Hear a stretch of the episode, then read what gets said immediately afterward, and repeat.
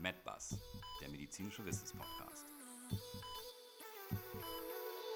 Willkommen zu MedBus, unserem medizinischen Wissenspodcast. Mein Name ist Susanne Kreimer. Und mein Name ist Andreas Maxeiner. Maxi 1, heute ist ja wieder das Harnblasenkarzinom an der Reihe. Und wir hatten ja in der letzten Woche relativ viele und tiefe Einblicke in die Entstehung des Harnblasenkarzinoms ähm, gegeben, als auch in so ganz spannende Fakten wie welchen Einfluss das Rauchen hat oder die Bilatiose, also diese kleinen Pärchenegel, über die wir gesprochen haben, die das äh, Blasen, die auch Blasenkrebs auslösen können, aber eben auch über die Tumorklassifikation mittels TNM-Stadien gesprochen. Ganz korrekt. Und dann, äh, damit wir uns nicht ins Harren, ins Boxharren jagen lassen, wollte ich hier nochmal ganz kurz was zur B-Symptomatik sagen. Und äh, vielleicht möchtest du das aber auch mal ausnahmsweise machen, denn äh, du bist ja nicht auch umsonst äh, ärztlich tätig gewesen. Danke, Maxine. Du kannst wahrscheinlich auch gerne was zum E-Symptomatik sagen, aber auch kann ich das gerne übernehmen an dieser Stelle. Also die äh, B-Symptomatik hattest du ja schon angesprochen oder wir angesprochen beim letzten Podcast. Und äh, darunter versteht man eben die Symptomtrias aus Fieber, Nachtschweiß und Gewichtsverlust. Und jetzt sollte man hier aber tatsächlich noch betonen, dass äh, dabei nicht irgendein Gewichtsverlust gemeint ist oder damit nicht irgendein Gewichtsverlust Gewichtsverlust gemeint ist, sondern tatsächlich ähm, dieser Gewichtsverlust als ungewollter Verlust von mehr als 10 Prozent des Körpergewichts in den vergangenen sechs Monaten definiert ist. Und auch bei dem Fieber ähm, da wertet man tatsächlich erst eine Körpertemperatur über 38 Grad als solches. Exzellent, Frau Kollegin. Mir ist hier nochmal ganz wichtig zu erwähnen, dass dieser Nachtschweiß nicht einfach nur so ein bisschen, ja, ich habe geschwitzt in der letzten Nacht, sondern wenn man die Patienten tatsächlich fragt und die Patientin, dann bekommt man in der Regel als Antwort, ja, ich musste tatsächlich in der Nacht zweimal meine Nachtwäsche wechseln oder ich musste das Laken wechseln, weil ich tatsächlich so viel Flüssigkeit verloren habe im Rahmen dieses Nachtschweißes. Und, Jetzt haben wir das ähm, auch ja. geklärt, wie viel Schweiß man verliert so des ja. Nachts. Aber Max einer, sag mal. Im Rahmen der ähm, B-Symptomatik, wohlgemerkt. Genau, im Rahmen der B-Symptomatik, exakt. Ähm, sag mal, jetzt sollten wir aber vielleicht nochmal auf Diagnostik und Therapie des Urothelkarzinoms zu sprechen kommen. Und da hattest du beim letzten Mal ja schon so eine ähm, Patientin erwähnt, 65 Jahre, Genau, also ich, ich möchte hier nochmal ganz äh, klar betonen, das ist natürlich ein, immer eine, natürlich habe ich diese ganzen Patienten und Patientinnen, über die wir hier sprechen, natürlich tatsächlich auch mal gesehen, aber in der Regel sind diese Patienten, über die wir hier berichten oder Patientinnen, etwas konstruiert und rekonstruiert und synonymisiert, sodass natürlich hier nicht über echte Fälle gesprochen wird, sondern über annähernd ähnliche Fälle, wie sie in der Realität vorkommen. Ich hatte über eine 65-jährige Patientin äh, berichtet mit einer sogenannten schmerzlosen Makrohämaturie. Das heißt, die Patientin berichtet über Blut im Urin, ohne dass dieses ihr Beschwerden macht. Und ich hatte damals gesagt, dass äh, hier eine starke Raucheranamnese äh, eine Rolle spielte. Das heißt, diese Patientin gab an, über mehrere Jahrzehnte eine Packung pro Tag geraucht zu haben. Und Sie erinnern sich, meine lieben Hörerinnen und Hörer, dass hier das Rauchen eine sehr große und bedeutende Rolle ähm, als Risikofaktor für ein Urothel, für ein Karzinom der Harnblase oder das auskleidende Gewebe der Harnblase darstellt. Und als Wichtigstes nach dieser Anamnese ist es, dass man eine sogenannte körperliche Untersuchung durchführt. Und das ist jetzt auch nicht wahnsinnig kompliziert. Sie müssen sich vorstellen, die Blase, die Harnblase liegt im Unterbauch. Das heißt, ich muss hier äh, die körperliche Untersuchung insbesondere auf das Abdomen fokussieren. Das heißt, man ähm, hört auf den Bauch, man inspiziert den Bauch, man palpiert den Bauch. Das heißt, man drückt sozusagen an verschiedenen Stellen wo man bestimmte Organe dahinter erwartet oder anatomisch korrekt zu erwarten sind. Und insbesondere im Unterbauch könnte sich bei einem größeren Tumor tatsächlich auch mal ein Unterbauchschmerz darstellen beim tiefen Druck. In der Regel ist aber die Untersuchung erstmal, die körperliche Untersuchung, unauffällig. Ja, Frau Kreimer, ähm, wollen Sie noch eine Zwischenfrage stellen oder soll ich hier direkt vielleicht äh, weiter, weitermachen? Nein, du kannst sehr gerne direkt weitermachen. Du wüsstest ja auch, wie die nachfolgende Fra Frage von mir lauten würde, nämlich was passiert denn dann als nächstes diagnostische Verfahren, wenn du jetzt mit der Palpation und etc. pp durch bist? Ja, wie vielleicht schon äh, viele von Ihnen äh, erwarten würden, würde man jetzt eine äh, Ultraschalluntersuchung anschließen. Und hier, nur für alle, die das nicht kennen, das ist im Grunde genommen eine, eine absolut nicht invasive Untersuchung. Das heißt, es wird ein Schallkopf auf den Bauch mit etwas Ultraschallgel äh, versehen, auf den Bauch aufgebracht. Und dann kann man ähm, hier in einem Schwarz-Weiß-Bild auf dem Monitor im Idealfall etwas sehen, insbesondere dann, wenn die Blase vielleicht etwas gefüllt ist, dann kann man sich nämlich die Harnblasenwand genau ansehen. Und dann würden von der Harnblasenwand in das Blasen, das Harnblasenlumen hinein gegebenenfalls so kleine Polypen oder vielleicht auch größere Tumore äh, hineinragen oder aber man würde vielleicht schon geronnenes Blut sehen und hier unterscheidet man immer zwischen echoarm und echoreich. Also Blut wäre weißlich, echoreich Klarer Urin wäre echoarm, also schwarz. Und Max Einhard, man sollte ja da bei der Sonographie, also bei der Ultraschalluntersuchung auch immer nochmal die Nieren schallen, also auch nochmal auf die Nieren gucken, eben um auszuschließen, dass es einen Harnstau gibt, also dass sich Urin bereits in die Niere aufstaut und nicht mehr ordentlich abfließen kann, wie das ja manchmal dann sein kann, wenn die Raumforderung zu groß wird. Ähm, um genau, um da einfach nochmal zu schauen, dass da alles in Ordnung ist. Genau, und dann muss man natürlich sagen, dieses Urothel, dieses Gewebe, was den Harntrakt auskleidet, das kleidet ja nicht nur die Harnblase aus, sondern auch die Harnleiter, wenn man von unten nach oben geht und dann schließlich auch im Inneren der Niere das, ähm, das Nierenbecken, dort wo sich der Urin sammelt, nachdem er sozusagen produziert wurde. Und man kann hier eventuell, natürlich sieht man das immer besser in einer Schichtbildgebung mit einer Computertomographie oder einer MRT, aber man könnte hier auch größere Tumore natürlich im oberen Harntrakt im Nierenbecken entdecken. Insofern ist es tatsächlich sehr wichtig, sehr korrekt bemerkt, dass man hier auch nochmal den Schallkopf auf die Nieren schwenkt. Und bei dieser Patientin sah man tatsächlich im Ultraschall, dass sich kleinere von der Wand beginnend, so kleinere Polypen ähm, in Richtung ähm, Blaseninneres vorwölbten. Also das heißt, man sieht echoreiche Strukturen von der Wand in die schwarze, mit Urin vollgefüllte, sozusagen echoarme Harnblase hineinreichend. Und das ist dann erstmal ein Verdacht auf einen sogenannten Harnblasentumor. So, und jetzt haben wir diesen Verdacht sonografisch quasi zumindest erstmal gestellt. Und ähm, jetzt würden wir ja noch mal ein bisschen genauer nachschauen, richtig? Mittels Zystoskopie zum Beispiel, also der Spiegelung der Harnblase. Ganz korrekt, Frau Kollegin. Und hier möchte ich auch so einen, einen äh, Mythos vielleicht so ein bisschen entmystifizieren, denn äh, die Harnblasenspiegelung, ja, wie sie vielleicht noch vor 20, 30 Jahren durchgeführt wurde und in der Gesellschaft immer noch mit, oh nein, der Urologe, die Urologin mit äh, Stahlrohren und großen Kameran wird hier in den Harntrakt eingedrungen. Das ist nicht mehr so. Wir sind heute in der Regel flexibel äh, im wahrsten des Wortes, unterwegs. Das heißt, das ist sozusagen ein biegsames Zystoskop, ähm, vielleicht etwas äh, breiter oder im Durchmesser als eine Kugelschreibermine, mit der man dann biegsam durch die Harnröhre hindurchgehen kann, sich die Harnröhre von innen anschauen kann und dann weiter in die Blase hineinschaut. Das Einzige, was für die Patienten und Patienten bleibt, ist ein gewisser Harndrang, da man die Blase füllen muss mit Spülflüssigkeit, um etwas zu sehen. Und dann würde man tatsächlich wenn nicht gerade eine aktive Blutung da ist, würde man durch diese klare Spülflüssigkeit ermöglicht, dann kleinere Tumore von der Wand in das Blaseninnere hineinragend sehen können. Und man sieht dann oft, sind die flottierend in der Flüssigkeit, sind die solide. Man kann also schon eine gewisse äh, Präanalytik hier durchführen und sagen, das ist wahrscheinlich ein invasiver Tumor, das ist ein oberflächlicher Tumor und all solche Dinge. Es bleibt aber nicht aus, dass man dann schließlich auch eine Probe aus diesem Tumor nehmen muss. So, und jetzt hast du diese Probe genommen, ähm, hast natürlich auch visuell dir schon einen Eindruck äh, oder einen Eindruck bekommen, während du zystoskopiert hast. Und ähm, jetzt werden ja diese Pröbchen erstmal histologisch, also pathohistologisch aufbereitet. Und ähm, dann geht es ja eventuell auch weiter.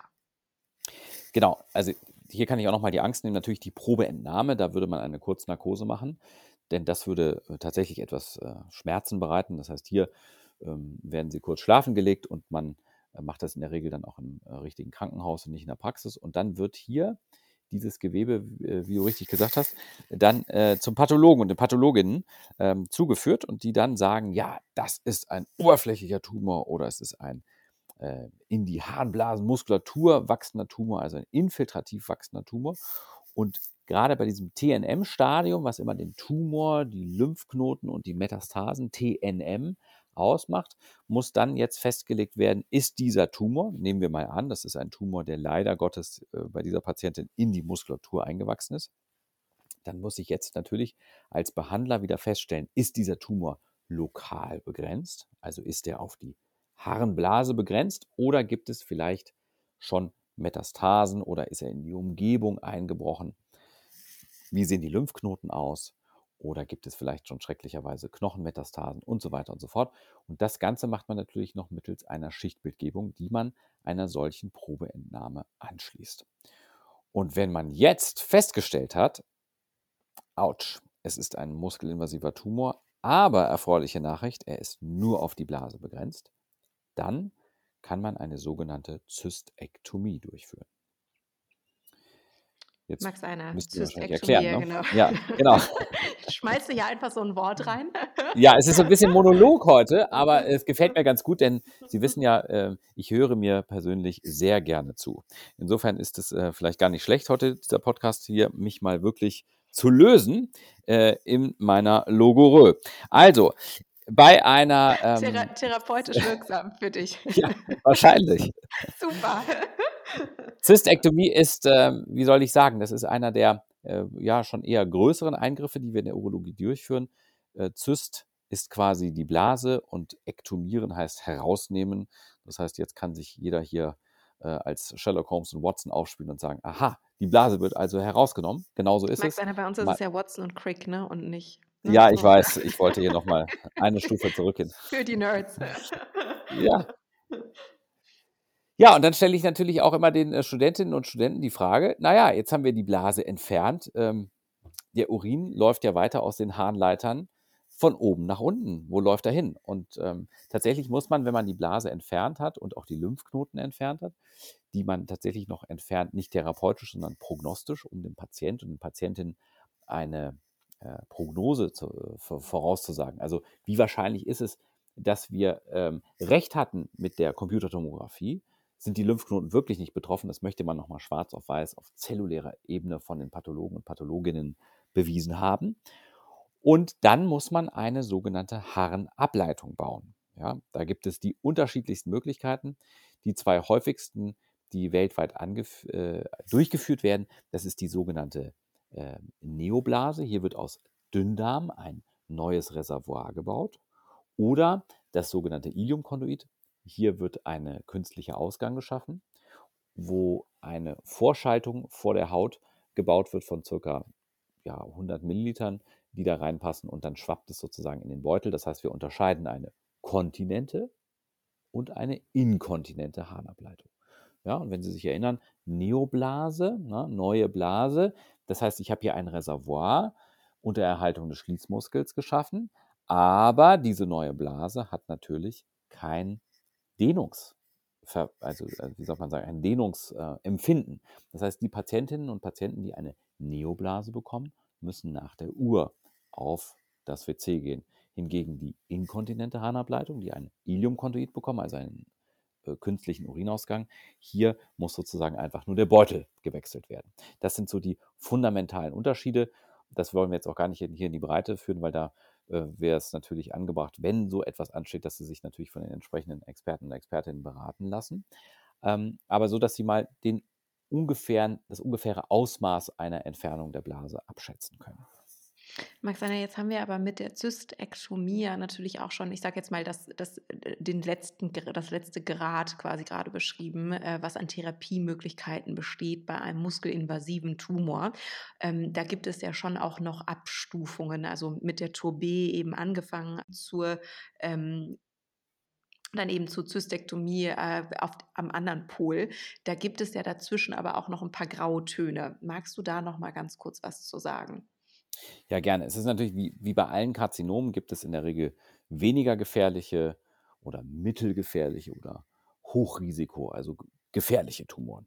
Und äh, das unterscheidet tatsächlich, oder der, der das, oder diejenige, die das festlegt, ist äh, der Pathologe oder die Pathologin, die nämlich unter dem Mikroskop sagen, aha, der Tumor ist auf die Schleimhaut begrenzt oder er infiltriert bestimmte histologisch definierte Schichten oder er wächst in die Muskulatur ein. Und das für uns sind sozusagen diese Nuancen, die wir, äh, die wir dann einzuschätzen wissen als Therapeuten. Und wächst er in die Muskulatur ein, müssen wir die Blase entfernen. Ist er sozusagen in den oberflächlichen Schichten ganz oberflächlich, dann reicht im Grunde genommen nur die Abtragung dieser kleinen Erscheinungen, Polypen sozusagen, wenn Sie sie so nennen möchten. Und ist er so in der Zwischenstufe, dann ist das natürlich ein, gewisser ein gewisses Risiko, dass dieser Tumor irgendwann mal in eine muskelinvasive Form übergeht.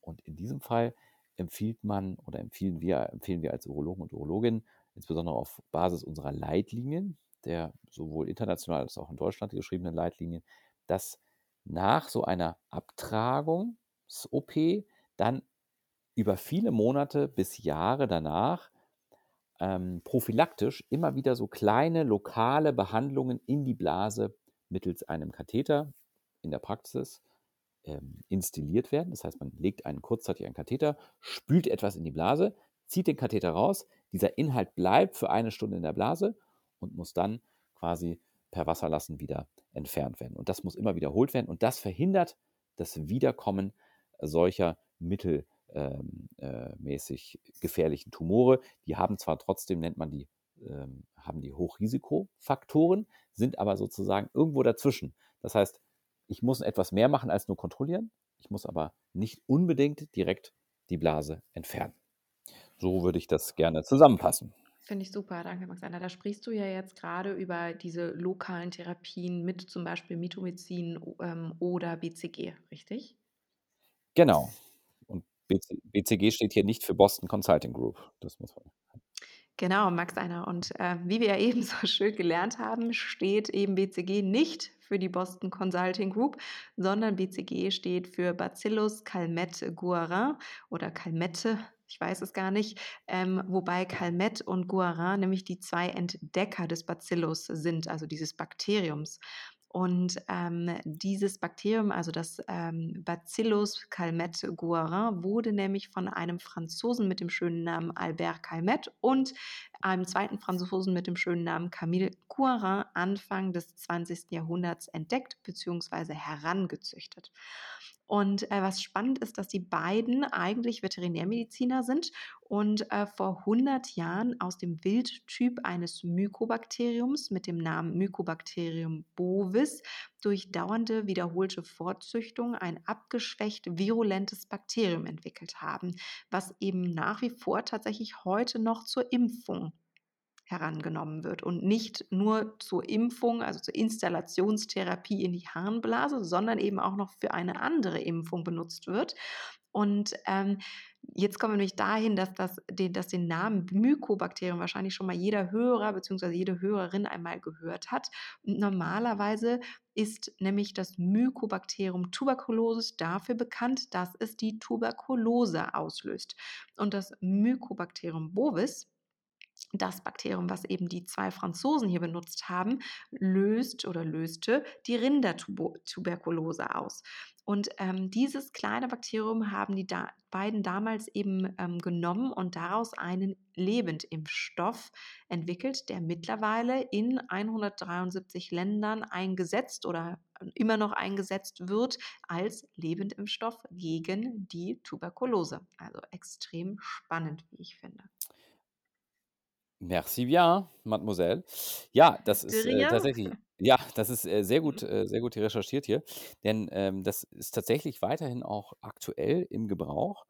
Und dieser abgeschwächte Stamm von diesem sogenannten Mycobacterium bovis führt letztendlich in der Blase oder in der Harnblase zu einer lokalen Entzündungsreaktion. Immer unmittelbar nachdem es in die Blase hinein instilliert wurde. Und das führt zu einer Immunreaktion und hat schließlich am Ende einen sogenannten, aufgepasst, antikanzerogenen, also antikrebserregenden Effekt. Und ähm, das wirkt tatsächlich. Einziger Nachteil, ähm, man hat immer so eine abgeschwächte Form einer Harnblasenentzündung, sodass man die Patienten und Patientinnen äh, sehr eng äh, urologisch äh, überwachen muss und betreuen muss, zwischendurch mal aussetzen muss, zwischendurch mal ein Antibiotikum setzen muss.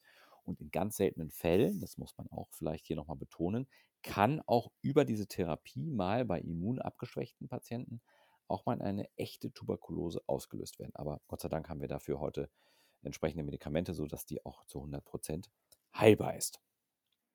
Und Max Anna, wusstest du noch ein ganz kurzer Fun Fact? Es gibt tatsächlich eine äh, 2019 veröffentlichte Studie an Patienten äh, mit Blasenkrebs. Und die hat tatsächlich ergeben, dass die Installation von BCG in die Blase in den folgenden Jahren die Inzidenz von Alzheimer-Erkrankungen reduziert. Spannend, ne? Allerdings ist die, Spannend. muss man ja auch sagen, noch nicht repliziert, diese Studie. Also mal schauen, ob wir das hinbekommen, ähm, quasi da nochmal den Beweis anzutreten, dass das tatsächlich so ist. Hatte ich fast vergessen. Ja. Sehr gut.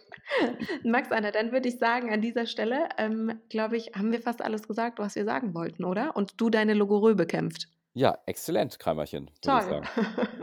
Wunderbar. Na dann äh, stoppen wir an dieser Stelle und ähm, wünschen den Hörern und Hörerinnen einen äh, wundervollen Tag, Abend, Nachmittag oder Morgen, je nachdem, wann Sie uns heute hören. Und ähm, damit aus Berlin alles Gute, Ihre Susanne Kreimer. Und ihr, Andreas Max einer.